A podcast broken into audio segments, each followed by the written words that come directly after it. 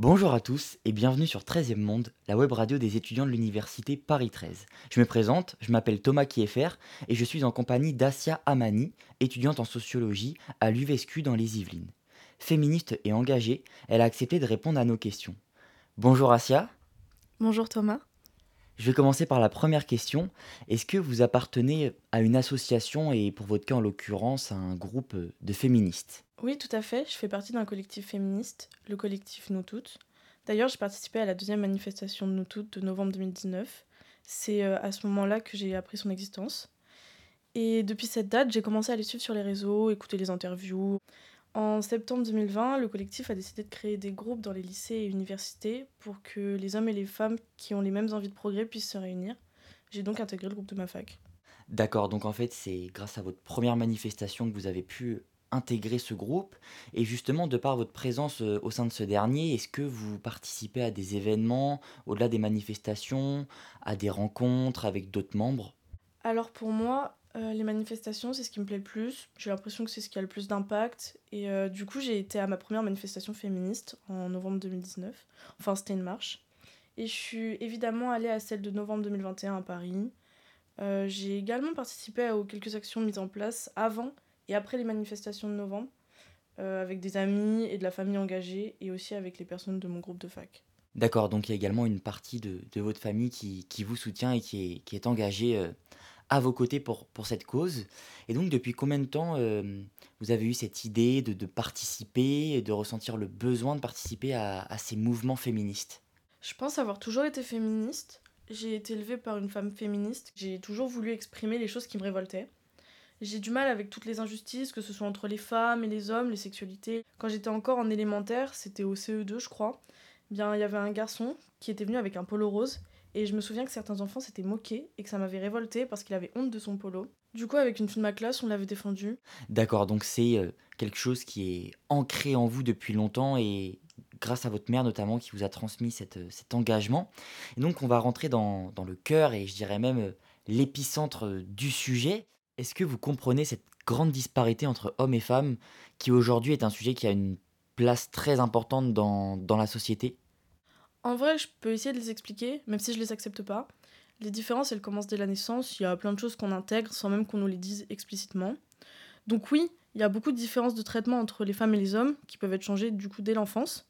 Pour moi, le féminisme, bien sûr, ça comprend des différences entre les genres, parce que pour moi, il n'y a aucun intérêt à chercher l'égalité, mais plutôt chercher l'équité. Donc en gros, c'est trouver un équilibre juste entre les femmes et les hommes. Et donc, euh, qu'est-ce que vous revendiquez précisément? Est-ce que, vous, est que vous voulez de nouvelles lois, des nouveaux arrêtés, des changements précis? J'ai pas vraiment d'idée de loi ou d'arrêté à proposer, mais il y a une assez grande liste de choses qui devraient être inacceptables. Par exemple, le fait que dans les commissariats, les dépôts de plaintes, les mains courantes, etc., qui sont déposés par des femmes lorsqu'elles sont victimes de viols, d'agressions sexuelles, de violences conjugales, il y a encore beaucoup trop de témoignages de femmes qui ont été humiliées, pas écoutées, ou on les a simplement renvoyées chez elles, et je trouve ça super grave, en plus d'être interdit. Donc pour moi, si l'État reconnaissait ses victimes, ce serait déjà une grande avancée. C'est pourquoi vous, vous réclamez plus de considération et de reconnaissance pour, euh, bah, pour ces femmes.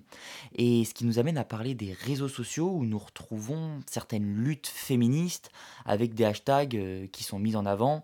On peut citer euh, MeToo ou encore Double Peine.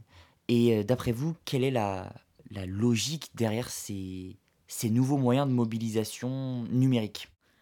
Alors j'imagine que ces hashtags sur les réseaux sociaux, c'est un moyen de premièrement libérer la parole. Les victimes de n'importe quel acte sexiste peuvent se sentir comprises par le nombre de témoignages des hashtags. Ensuite, il y a aussi le principe du nombre, dans le sens où plus il y a d'hashtags, plus ça veut dire qu'il y a de cas similaires, et donc plus il est important de comprendre le problème, donc euh, de montrer qu'il y a trop de cas similaires et qu'il faut faire quelque chose. Vous venez de parler du nombre important de, témoignages que l'on peut retrouver.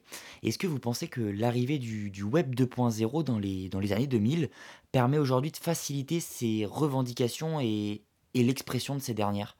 Alors oui, euh, c'est sûr. Les nouveaux moyens de communication et notamment les réseaux sociaux permettent de relayer plus facilement et euh, plus rapidement une information.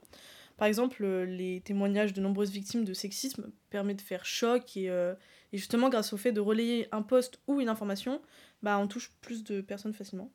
Donc on a aujourd'hui la possibilité de s'exprimer facilement sur ces sujets. Et en tant que jeune engagé que vous êtes, je suppose que vous cherchez à, faire évoluer les mentalités. Est-ce le cas? Alors oui, forcément, enfin, le féminisme, c'est un concept qui est là parce qu'à un moment donné, il y a eu des injustices entre les femmes et les hommes. Du coup, c'est forcément un mouvement qui a pour but de faire évoluer les mentalités.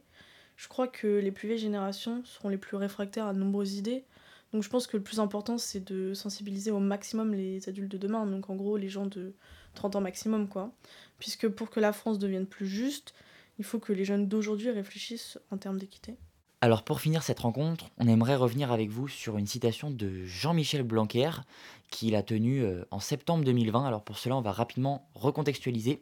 À cette période-là, il y a eu de nombreuses actions collectives dans toute la France dans lesquelles de nombreuses personnes sont venues dans des établissements euh, scolaires en portant des jupes ou encore des crop tops.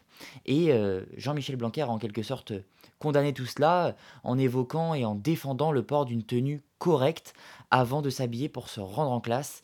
Et il souhaitait également une tenue euh, plus républicaine. Qu'est-ce que vous en pensez? Euh, je trouve ça choquant et carrément inadapté pour un ministre de l'Éducation. Ce sont des vêtements qui ne sont ni provocateurs euh, ni inadaptés. L'école est un lieu d'apprentissage où, certes, on apprend la vie en société, mais euh, personnellement, j'apprends pas différemment selon la tenue de mes camarades. Je suis censée apprendre pour moi. Merci pour votre avis, Asia, et plus globalement pour cet échange. Je vous dis au revoir. Au revoir. Quant à moi, je vous dis à très bientôt sur 13e Monde.